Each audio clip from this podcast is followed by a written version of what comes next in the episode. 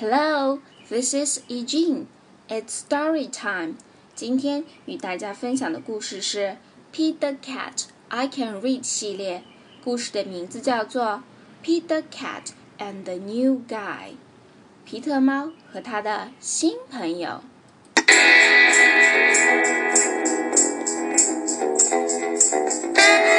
was Sunday, and Pete's friends had come to play.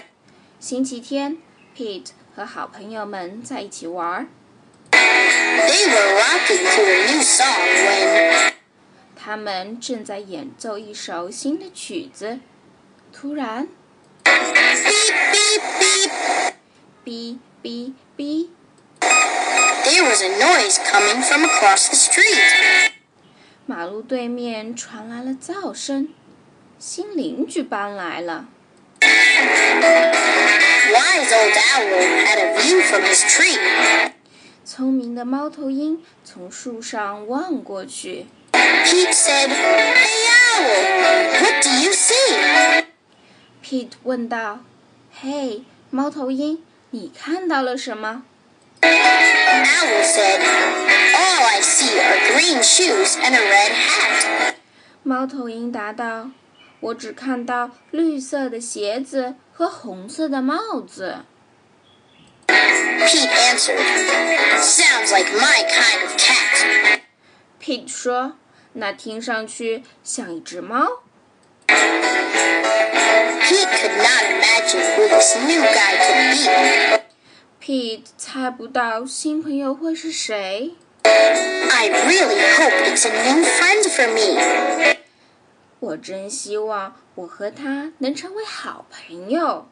On Monday, Pete wanted to say hi, 星期一，Pete 想去和新邻居打招呼， but he was feeling kind of shy, 但他又有点害羞， so he just rode by and by and by and by.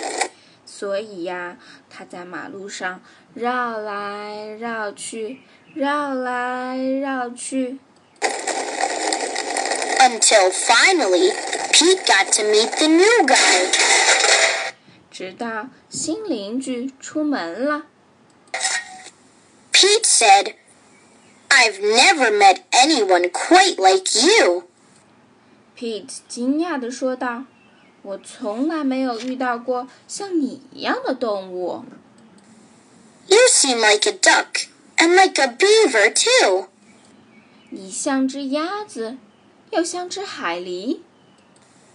The new guy said to Pete, ”新朋友说道 Hi, my name is Gus.：“ 嗨，我的名字叫做 Gus， Glad to meet you.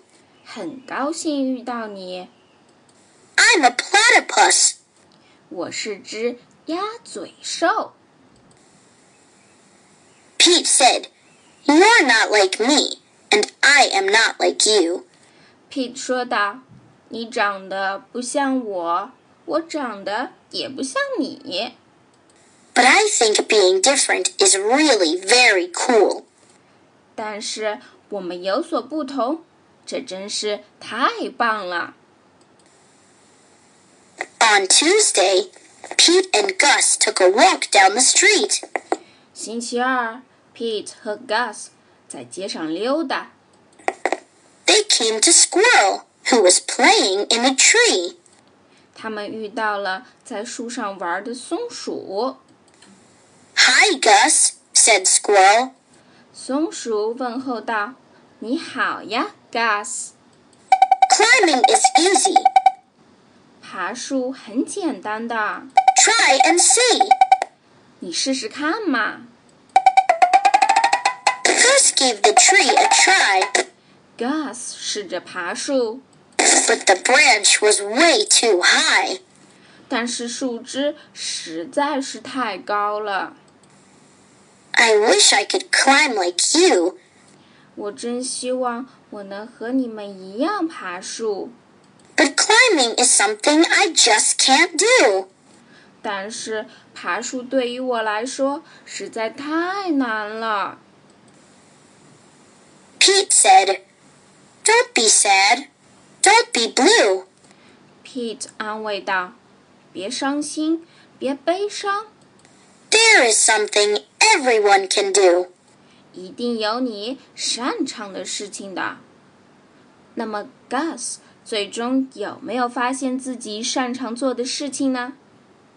请听下一期的节目吧，小朋友们，咱们下期再见喽，See you。